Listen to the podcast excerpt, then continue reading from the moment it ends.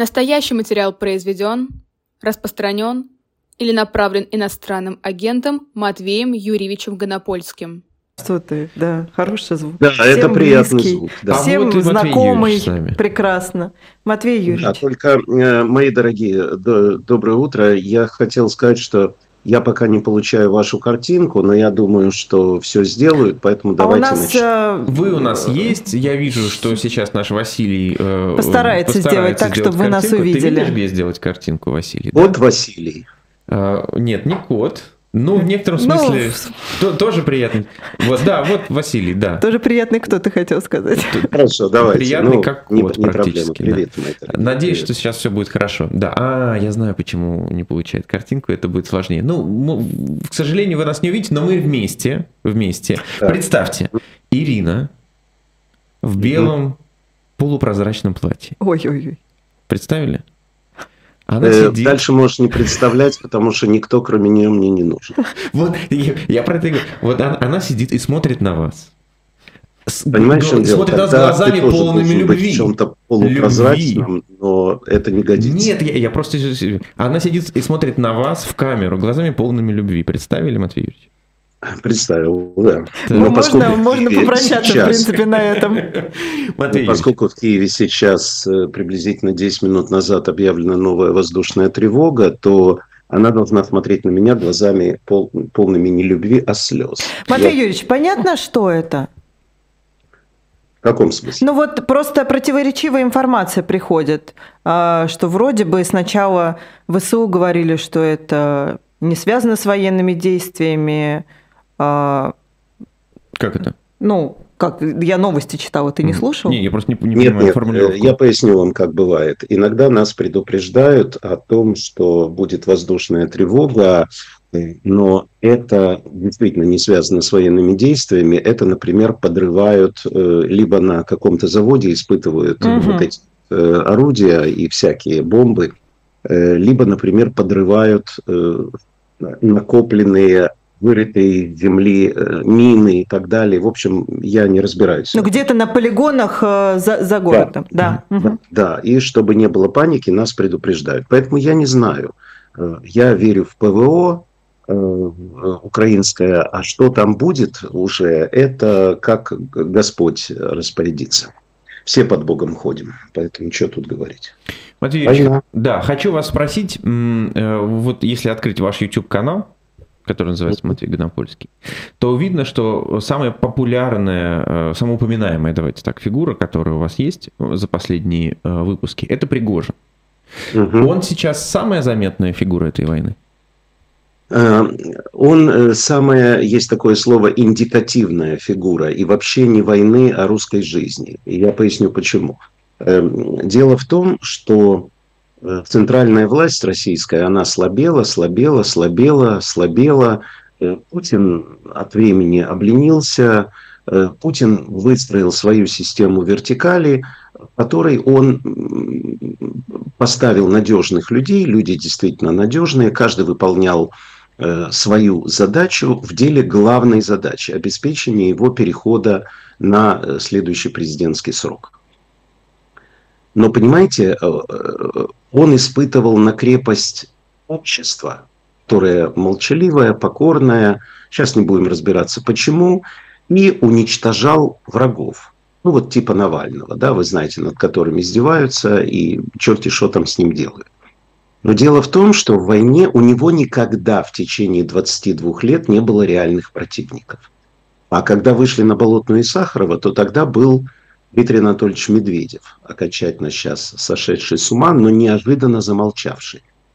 В последнее время мы не видим по поводу Солидара, например, или по поводу Бахпута его победных реляций. В отличие от господина Миронова с его фразой «России быть», которая просто у него торчит из одного места. Ничего другого он придумать не может. Но дело не в этом. Бог с ним, с этими убогими. У Путина появился вдруг неожиданно когда появилось реальное испытание для российской вертикали, не государственности. Российской государственности ничего не угрожает. Вертикали. Вот есть российская вертикаль, в которой Путину было удобно. в которой каждый имел свой откат, в которой каждый выполнял свою обязанность. Неожиданно появилось реальное испытание, реальный брак с, э, враг с Хаймарсами, с бог знает чем. Вот появилось такое. И здесь вдруг выяснилось, что это гамбургский счет. И что армия, э, руководить, например, вооруженной какой-то группой, это не быть Кириенко, который говорит там что-то такое, выступая перед каким-то партактивом.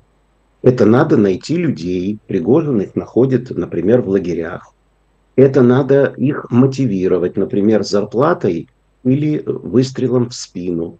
Это надо придумать главную мотивацию. Это освобождение от уголовной ответственности. И выяснилось, что все его помпасные толстожопые генералы – путинские ничего не могут такого подобного. И выяснилось, что вдруг неожиданно появляется народный герой, просто с низов, ну, с условных снизов. Все-таки это бывший повар Путина, человек, пользующийся доверием. И для меня, э, как говорит э, Невзоров, у него, по-моему, была такая фраза, э, он говорил, что он к этим всем людям имеет чисто орнитологический интерес. Мне просто интересно наблюдать, как восходит нонейм человек, как он ведет себя не по чину, и как он будет уничтожен и поставлен на место. Это интереснейший процесс. За все 20 лет путинского режима мы с вами такого не наблюдали. А вот это вот противостояние Пригожина с Министерством обороны, как вы думаете, это, ну, это плохо кончится для, для них? первую очередь?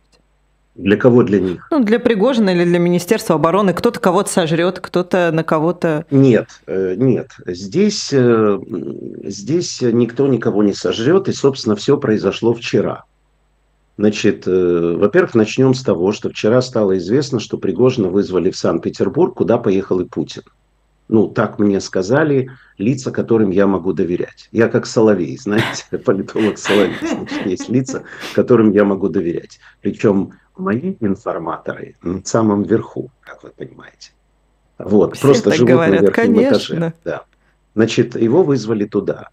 Э, перед этим он дал, э, его пресс-служба ЧВК дала довольно жесткое интервью, ну не интервью, а такую как бы его передала его слова то его пытаются уничтожить. А он реальная военная сила, ну скажем так. То есть им не удавалось, а ему удавалось.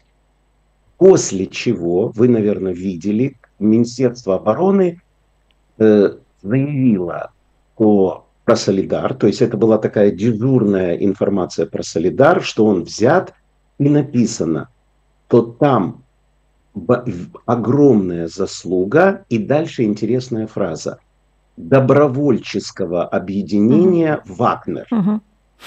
Вот э, прошу оценить эту фразу, она очень грамотно составлена. Это написано добровольцев Значит, из ЧВК «Вагнер», как-то так. Не-не-не. Во-первых, слово ЧВК, частная военная компания, вообще не употребляется. Почему? Потому что ты знаешь, что наемничество в России запрещено. Поэтому э, написано добровольческое объединение. Нет, нет, нет я, я, я, вот, я, я вот цитирую по Минобороны России, они все-таки написали да, добровольцев штурмовых отрядов ЧВК «Вагнер». Ну, короче говоря, ЧВК угу. в данном случае, ты понимаешь... Ну, добровольцы, что... главное, вот, добровольцы. Еще раз, нет, ну они на самом деле добровольцы.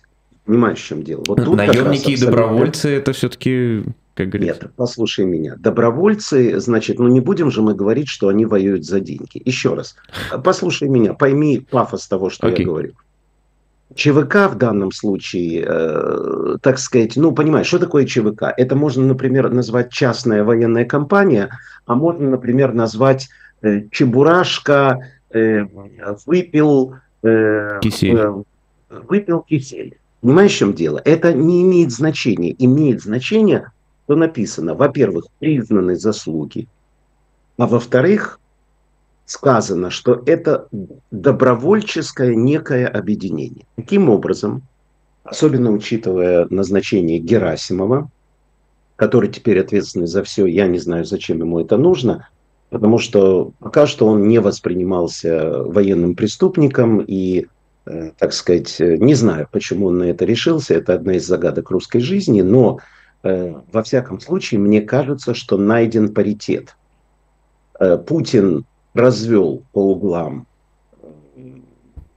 Пригожина и Министерство обороны, выступил действительно арбитром, на что надеялся Пригожин, а он об этом прямо говорил, что он надеется на, на арбитра.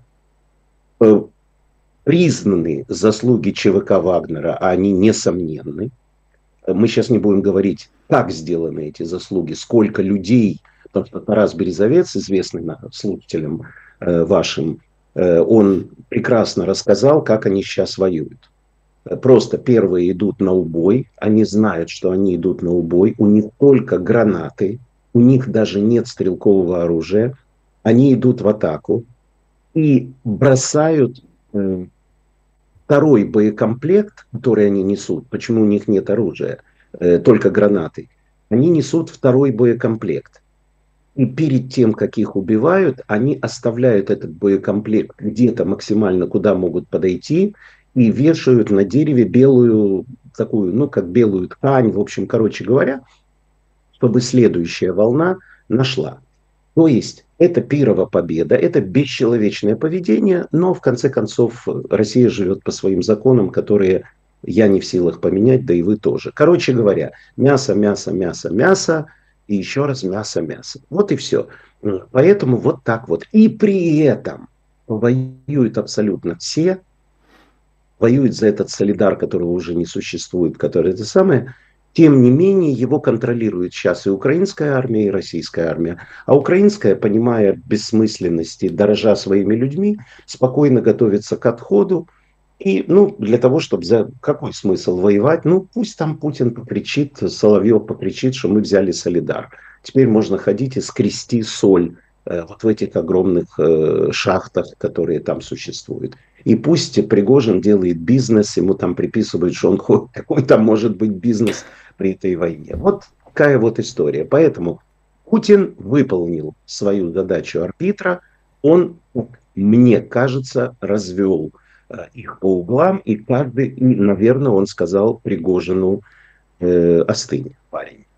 Потому что если говорить действительно, и на этом я хотел бы закончить эту тему, Э, действительно, ты знаешь, я всегда говорю, что Пригожин ведет себя не по чину, он урка, он хотел, используя эту историю, причем честно, честно, он честно мастер организовывать эти убийства. Он хотел пойти наверх, верхний ареал. Он хотел стать Кириенко, он хотел стать, ну, Кириенко. Он хотел войти в политику, он хотел, чтобы его туда пустили. Урка должен сидеть у параши. Понимаешь? И я думаю, что это колоссальное его разочарование. Теперь у него два пути. А, не знаю, какой он человек, обидчивый ли.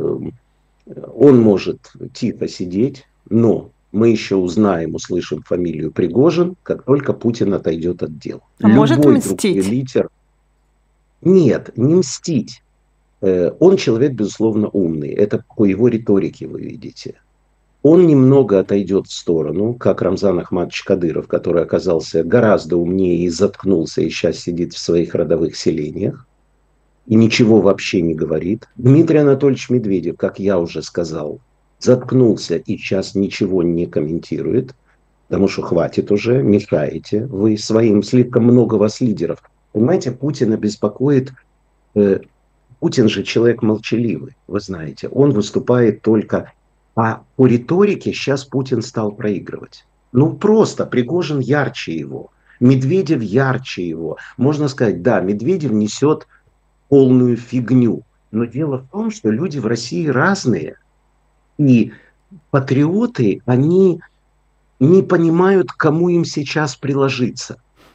Путин непонятный, а вот Пригожин понятный. Да, это малая часть населения. Например, 15%. Даже Кадыров населения. понятный.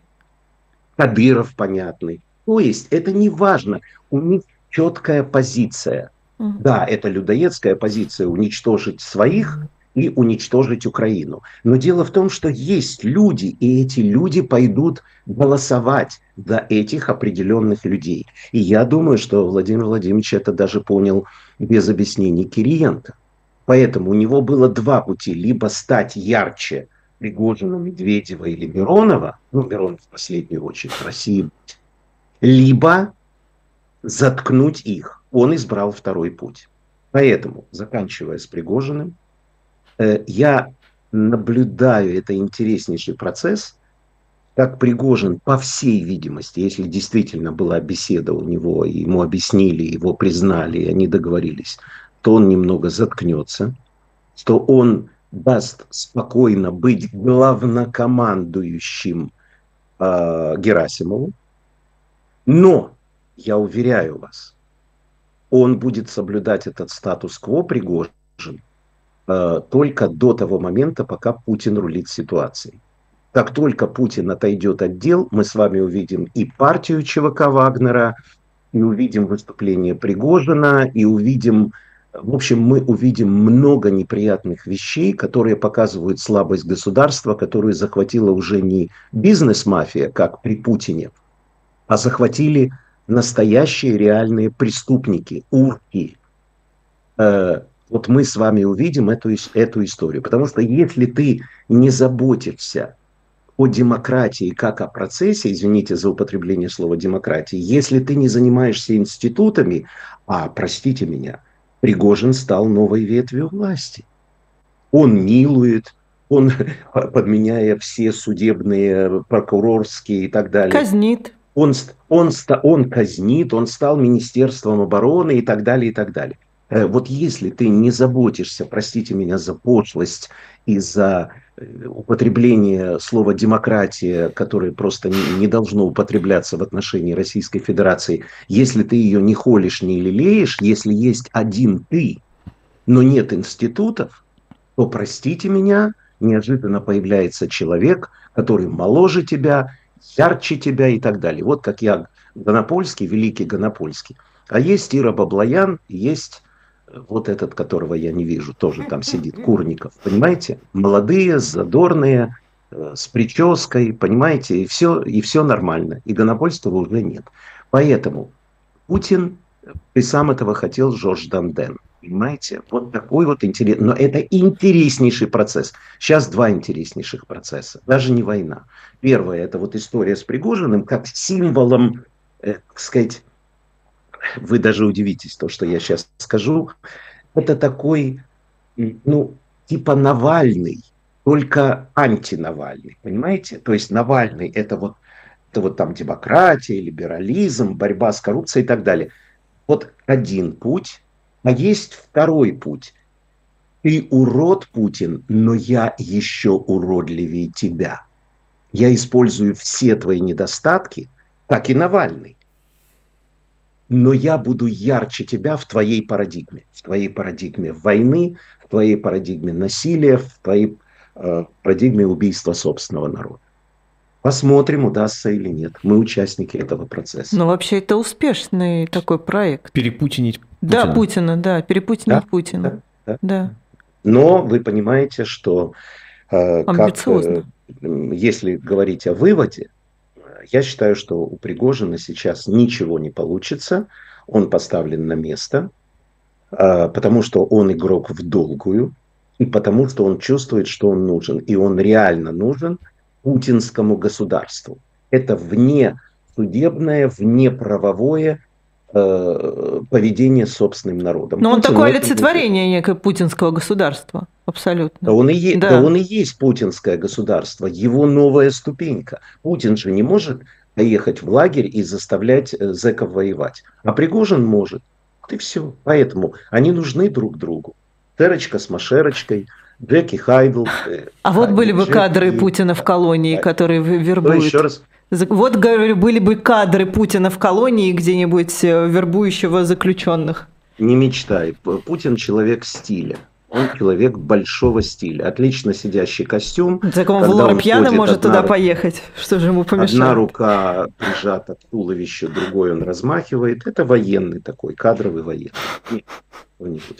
Матвей Юрьевич, вы, Давайте упомя... на- на вы упомянули. Кириенко, Давай, вы да. упомянули Кириенко, а вы с ним были знакомы? Вы ведь помните его другим?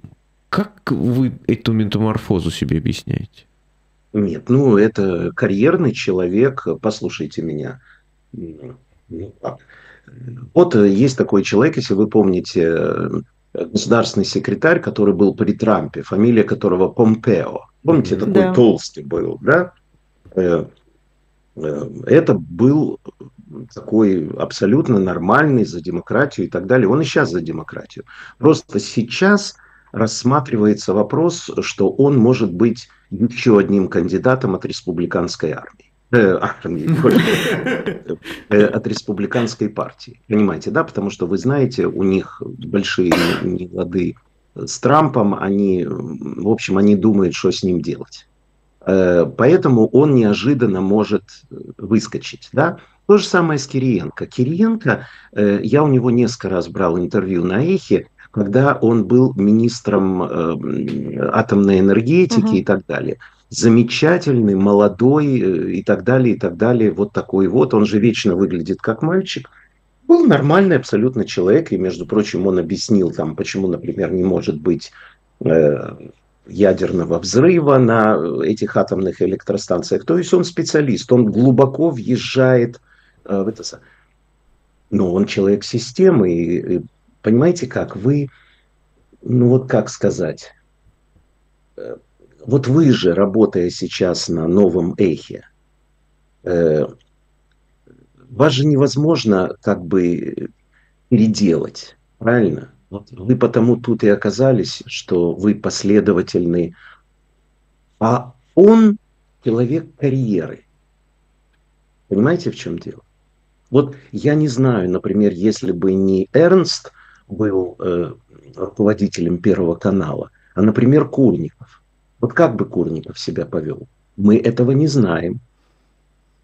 Мы этого не знаем, потому что обстоятельства приближения к власти, доверие, рукопожатие Путина и так далее, вообще рукопожатие начальства, особенно самого высокого начальства, огромная зарплата и руководство тысячами и тысячами людей меняет твое сознание. Все сейчас говорят, а вспомните, вспомните Эрнста э, времен, э, вы тогда маленькие были. Ну, Эрнст Кириенко делал- даже я помню в Да. Союзе правых сил, Знаете, простите. поэтому мне кажется, не Было надо такое. рассуждать о сортах дерьма. Это я не оскорбляю Кириенко. Я просто говорю, что есть люди, вот как Помпео. Понимаете, в чем дело? Мы с вами не знаем убеждения Помпео. Помпео – человек системы. Точно так же Кириенко – человек системы. Э, Сыграет ли он свою игру? В принципе, такой персонаж ласковый, нежный, хорошо говорит. Э, В России очень важно быть в костюме и хорошо говорить, складно. И не быть, не быть алкоголиком. Россияне очень не любят, когда президент алкоголик. Очень не любят. Очень не любят. Вот мало кто понимает, но либералы ельцинского времени том уже потерпели крах, и в этом виноват Борис Николаевич Ельцин во многом своим поведением. Потому что не только с бедностью э, и крахом экономики, и торговлей на улицах э, ассоциировалось ельцинское время, хотя он в этом не был виноват, потому что это, вы понимаете, Советский Союз рухнул и так далее, но и его поведение. Он не смог стать лидером нации. Понимаете, он не смог стать костюмным Путиным. Все время была эта пьяная... То есть за него было стыдно периодически. за него было стыдно, а соответственно это переносилось и на ну, эпоха еда, этот алкоголик. Понимаете, в чем Мгм. дело? Вот э, э, это все, вот почему западные политики себя так изысканно ведут. Вообще Почему удивительно, они- за алкоголика президента стыдно, а за Владимира Путина, напавшего, не стыдно. Так Это работает. говорит Ира Баблоян. Ну, например, э, например, Владимир Владимирович Путин никогда э, не был замечен с красным носом э, и заплетающимся языком. Вот только сейчас, когда он пил шампанское, и то, вы видите, все обратили внимание, что, возможно, он был пьяненький. Но раз в 22 года это возможно. Понимаете, у нас нет среди лидеров такой культуры. А вот Кириенко всегда идеален. У него всегда чисто выбрита голова. Понимаете, ну, это его стиль такой. Uh-huh. Понимаете, поэтому никто не дискредитирует. Идеальная речь. Да, это речь безликой в фарватере Путина.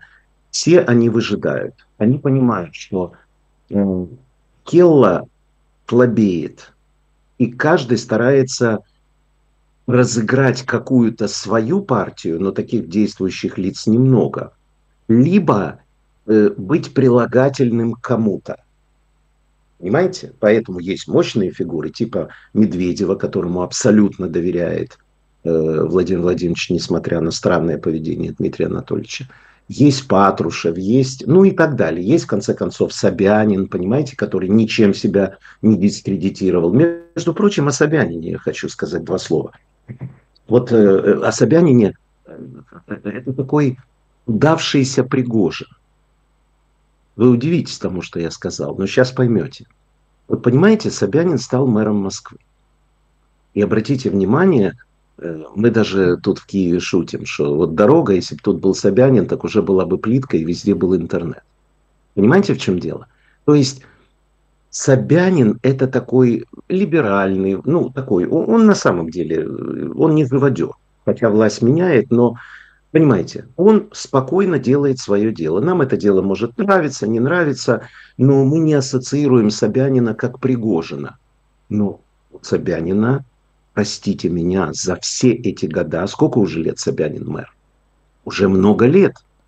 Он, безусловно, рассчитывает на большее. Это тоже игрок. Просто он пока в тени. Но руководить, у него гигантский опыт руководства. Извините меня, столько лет быть мэром Москвы, это не жук чихнул, понимаете, это как э, Юрий Михайлович Лужков, это большие специалисты, это это такой, как губернаторы, потому что Москва – это губерния. Это огромный город, где надо решать и социальные вопросы, реальные социальные вопросы. И если власти надо мобиков организовывать, понимаете? Поэтому очень много фигур. Но заметьте, он не член Ариапага. А Пригожин подумал, что он может своими заявлениями и критикой... Собянин никого не критикует, никого. Он человек Слуга царю, отец солдат. Тем не менее, его наверх не пускают. И видите, мы в последнюю очередь рассматриваем Собянина как человека, который придет на смену э, Путину. Понимаете? Вот это удивительные вещи. Это, конечно, говорит про э, искаженную э, систему э, признания заслуг. Оценка, Потому да. что оценок, да, понимаете, потому что, конечно, он должен быть наверху. Нет, мы рассматриваем э, там, не знаю, главу ФСБ, главу службы безопасности, Медведева, который э, пьет и так далее. То есть критерии назначения э, руководителя государства в Российской Федерации даже среди нас не имеет ничего общего с его заслугами только мафиозная принадлежность. Мы, конечно, в этом не виноваты, потому что мы понимаем, как это устроено. Поэтому мы Собянина в основном не рассматриваем, понимаете? И Собянин ведет себя мудро. Он, все признают его заслуги, ну, кому-то он не нравится и так далее, это ради бога. Но э, руководить огромным городом и быть в стороне и молчать и ничего не говорить, это надо быть политиком реальным и понимать, что если надо, тебя позовут. А если будет случай, то, может, ты и сам себя позовешь. Но пока надо кочумать, особенно во время войны. И хочу сказать, что Собянин с его эскапизмом, он там, вы помните, его заставили практически пинками поехать на фронт. Помните, был один раз, когда он сидел... В Луганской области, да. Да. В военной форме при погонах хорошая память. Ну да, но ему сказали, слушай, ты, чувак, ты что? святее Папы Римского. Ну, он поехал туда. Больше не ехал? Не ехал. Есть у него какие-то заявления? Никаких заявлений. Ну, в случае ну, чего... У него, знаете, ну, как на, на официальном сайте все заявления есть, а так он сам их вроде как не произносит. Ну, вот вы понимаете, сказать, э, что выражение «специальная военная операция», она ассоциируется со всеми. Кто угодно ее может произнести и произнесли. Но меньше всего мы ее слышали от Собянина. Чувак умный, заботится о своем будущем. Матвей Юрьевич, вы помните школу, в которой вы учились? Я в ней часто бываю.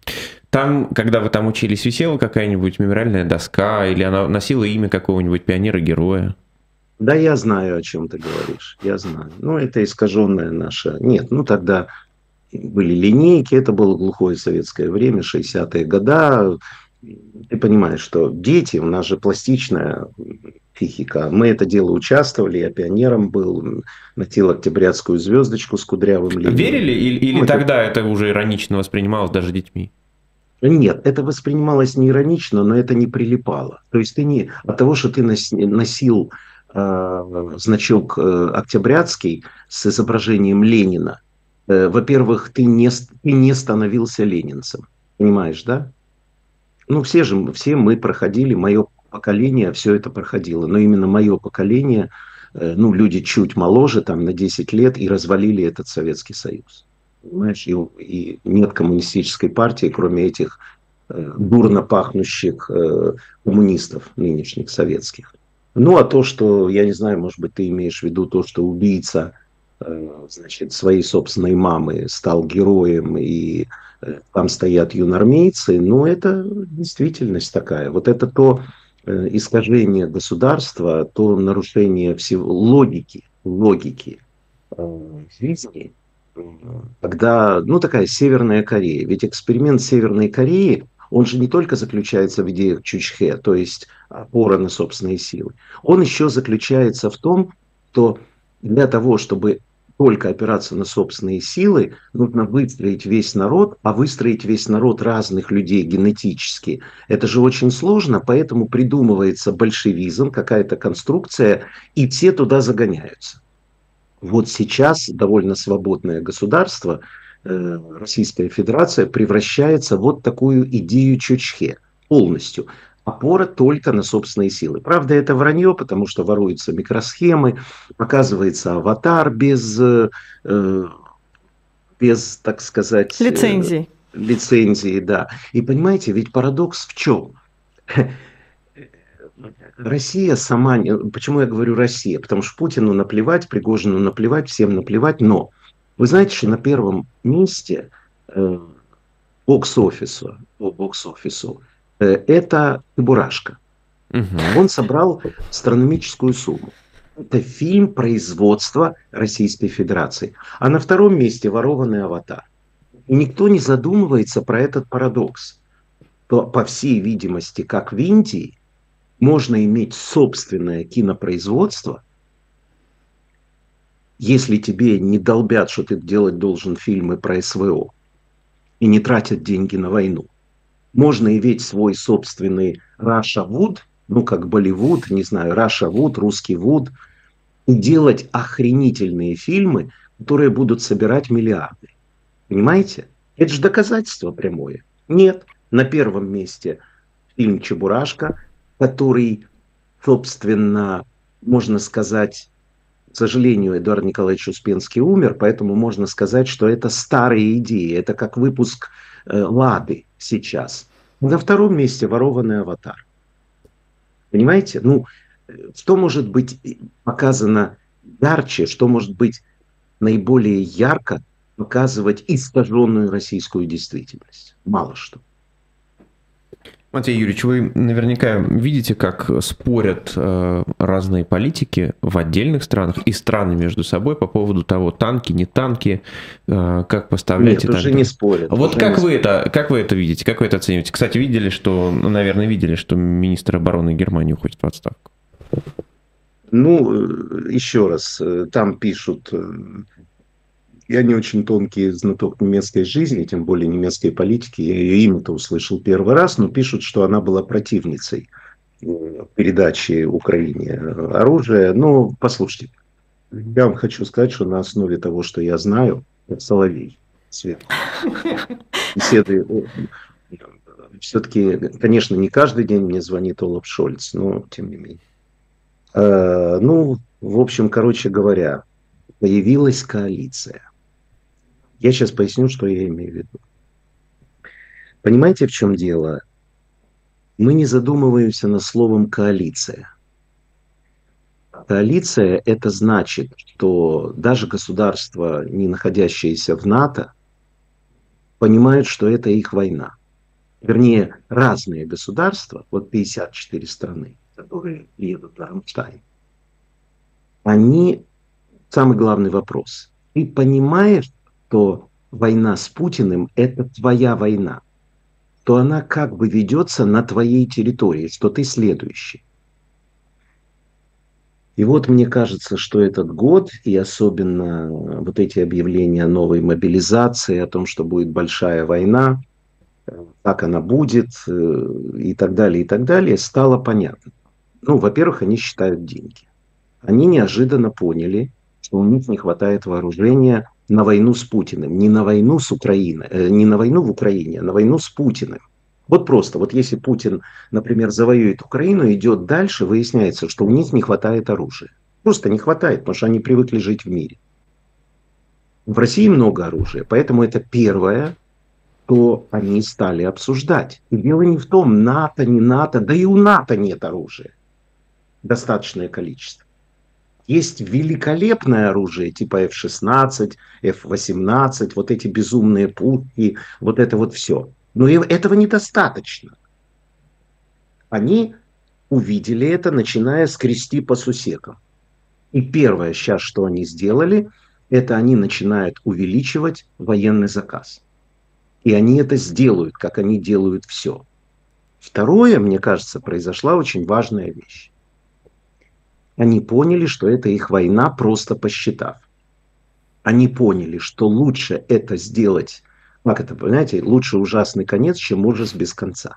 Потому что они подсчитали, то если давать по капле украинцам оружие, то это будет им стоить дороже, чем если сразу дать все.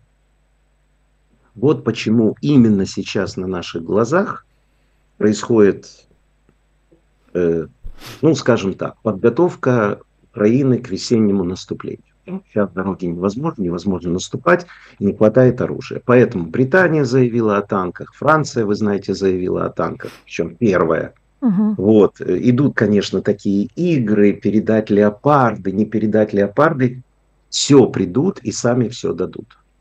Потому что они видят, что Путин, э, Путина свои резоны продолжать войну, но в руководстве Российской Федерации – Никто не может остановить Путина. Никто. И поэтому появляется цель деструкции страны. И, э, как э, смешно было сказано Маргаритой Симонян, э, это безобразие, сейчас я вам по памяти скажу, они использовали нашу, нашу ограниченную спецоперацию для того, чтобы превратить ее в спецоперацию по уничтожению Российской Федерации. Мне очень понравилась эта фраза, я ее говорю близко к тексту. Поэтому э, я не говорю, что победа будет завтра и так далее. Это затяжная война, потому что мы понимаем, все понимают, что Путин не понимает, как ему выйти из этой ситуации.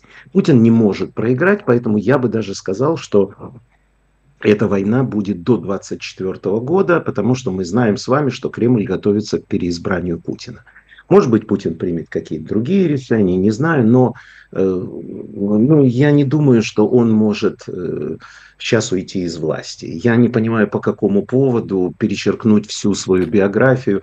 Поэтому надо переизбраться и так далее. Но Запад принял решение, и никаких отступлений не будет. А России будет только хуже.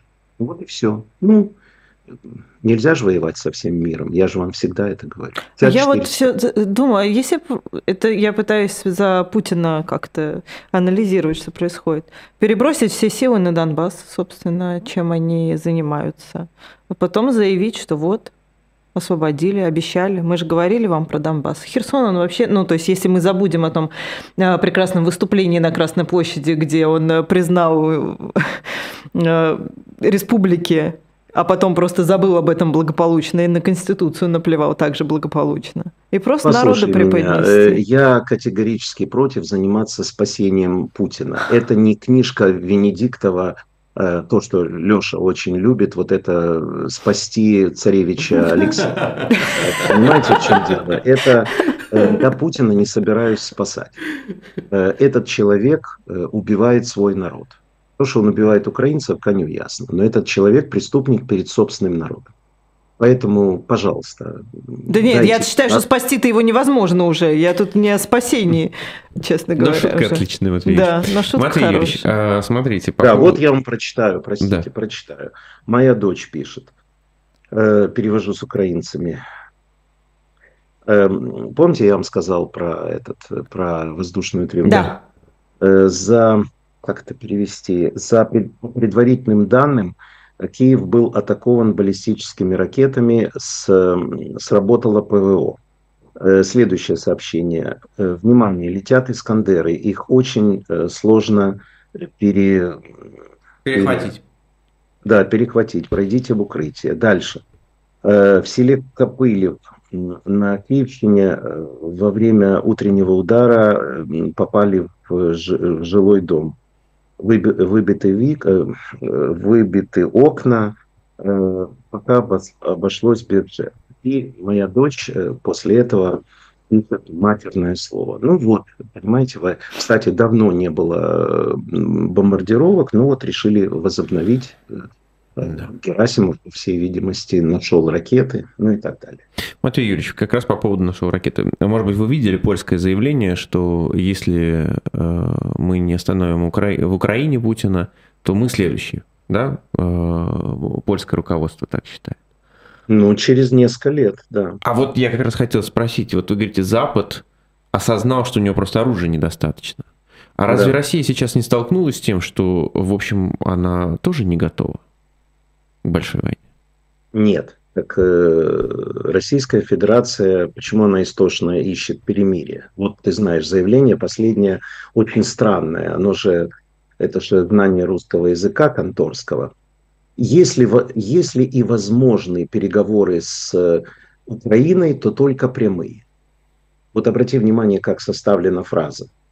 Если и возможны, то есть как, вы просите переговоров? Так скажите, мы хотели бы прямых переговоров. И, между прочим, Зеленский не будет возражать. Он хочет, чтобы перед ним сел Путин и хочет ему отомстить за ту знаменитую встречу, э, когда еще была Меркель и кто там был из французов. Макрон, наверное. Макрон. Мак- Да, Макрон, понимаете, и был Путин. И тогда Зеленский был неопытный, а сейчас это будут друг на друга смотреть два человека, и Путину не поздоровится. И Зеленский ледяным голосом скажет, э, выметайся отсюда, чтобы я тебя не видел. Выметайся, потому что сдохнет твоя страна. Он прямо так и скажет. Понимаете? И Путину придется либо сказать, нет, твоя сдохнет, либо вот чем, вот такой будет разговор. Он будет не дипломатичный. Потому что украинцы не простят Зеленскому э, дипломатичного разговора с моральным уроком. Понимаете? Вот так. Поэтому, понимаете, в чем дело? Им нужна передышка для того, чтобы, вы знаете, принимаются законы, что 14-летние м, будут работать. Вообще, это же удивительно. Понимаете, насколько это людоедская страна запрещая отсрочку для мужчин, у которых трое детей и жена беременна четвертым, они принимают решение убить этого мужчину на войне, но спасти семью тем, что разрешить, когда дети вырастят, им работать с 14 лет. Вот я не знаю, вы задумывались об этом, об этом, что каждое решение этой страны, каждое заявление Государственной Думы направлено на смерть своих граждан. Я такого вообще не видел, я, я только удивляюсь, как можно так последовательно убивать своих. Ну, есть такое. Вы помните Камбоджа, Они там убили, несчастное государство убили более миллиона человек. Что делать? Ну, вот такое вот. У меня нет лома против этого приема, а кроме другого лома. Но у меня лома нет. Матвей я вспомнила наш разговор, когда мобилизация началась. И вы говорили, что вот ребята, которые сейчас бегут, да, что они не хотят умирать. А, так если ну, я просто с вами согласна, потому что каждое решение, оно направлено на, ну, не, если не прямое убийство, да, но на уничтожение абсолютно российских граждан. Так почему же вот, это, вот здесь не работает? Почему тут они не понимают? То есть, если у тебя прямая угроза, что тебя отправят на фронт, ты не хочешь там умереть, а вот тут вот тебя просто каждый год, да каждый месяц принимают законы, которые уничтожают лично тебя. Но почему тут не ну, работает? А что ты, можешь, что ты можешь сделать? Ты говоришь, э, если перевести на русский то, что ты сказала, то, э, хотя ты по-русски, я просто это как образ, я, то ты говоришь так, почему в России нет политики? Потому что она уничтожена, потому что Навальный сидит в тюрьме. Ну, ты стоишь на кухне, например, и забирают твоего мужа. Вот что ты можешь сделать? Не Выйти отдать с транспарантом? Его? Ну, даже если тебя не, арестуют в городе Калагриве, ты выйдешь с транспарантом. Ну и что будет? Еще раз, в стране, в которой уничтожена политика... Чувство собственного достоинства будет. Еще раз, засунь это чувство собственного достоинства ну вот стоишь ты с этим чувством собственного достоинства. Люди же даже для того, чтобы выйти на протест организованный, кто-то его, прости, должен организовать. Но все сидят либо в тюрьме, либо уехали. А если ты только высунешь нос из квартиры, тебя арестуют и дадут пять лет за дискредитацию российской армии и великого Путина. Перестань э, задавать наивные вопросы. Ну, ну зачем это? Ну ты же прекрасно понимаешь, как устроена политика. Должна быть хоть какая-то оппозиция. Но он уничтожил оппозицию, никого нет. И на наших глазах, и на глазах Запада убивает Навального. Изощренным образом. Вот Навальный просто сдох, и было сказано, что ну умер слабое здоровье. Ну что тут поделать? Понимаешь? Он э, маньяк. Рафаэлки рядом не оказалось. Он маньяк. Понимаешь? А маньяк, у него своя логика, свое поведение, Э, и так далее, и так далее. Но нет шерифа, который бы разобрался с этим маньяком. Понимаешь? Нет Пинкертона, нет Джеймса Бонда, понимаешь? Все сидят по тюрьмам. Даже Человека-паука нет. Человека-паука нет, то было бы совсем желательно. Капитана Америки да. нет. Вернее, капитана России. Потому что капитан Россия, один из капитанов России, их много капитанов России. Он сидит в тюрьме, один капитан России. Человек-паук уехал э, и, значит, за, за рубеж, а кто там еще? Э, кто там еще Бэтмен. есть? Женщина. Женщина-кошка. Женщина-кошка э, объявлена в международный розыск. Ну вот, э, э, понимаешь, в чем дело? Нам нужно все-таки стоять ногами на земле и понимать, что такие ситуации были в гитлеровской Германии да, часть сидела, часть была уничтожена, и мы знаем, чем это закончилось. То есть, э, конечно, Советский, ой, Советский Союз, Российская Федерация, это, э, ну, я буду аккуратно выбирать слова, э, значит, это вот страна очень похожая на одну страну, которая начала войну. Но просто еще раз воевать против всего мира невозможно, потому что весь мир сильнее.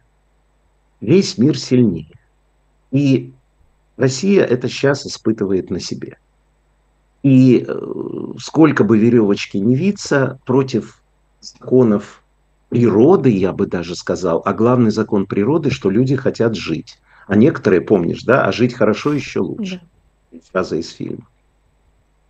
Поэтому нам придется с вами это пережить и быть свидетелями крушения одной из последних империй. Я думаю, что империи еще будут, но еще раз повторю, все это ужасно, но мы с вами счастливые люди, потому что мы видим крушение империи. Подобное было нечасто, было в Римской империи, было э, в фашистской Германии, э, было в каком-то смысле Австро-Венгрии и так далее – но э, эти, это, даст, это приведет к провидке невероятной, но даст нам возможность написать мемуары, как мы это видели. Матвей Гонопольский, Ирина Баблоян, Максим Курников. Э, спасибо, что Спасибо. были с, нами, с нами этим утром. Не забудьте поставить лайк. А, Не забудьте подписаться на каналы Эхо и Эхо Новости. Не забывайте, что на сайте, кстати говоря, появилась еще и такая специальная штука, э, где собираются все-все-все-все новостные сайты от True Story. Завтра, кстати, судя по всему, к нам придет Лев Герш- Гершинсон, который эту штуку э, и запускал. Ну, а мы прощаемся с вами. Всем пока. Спасибо.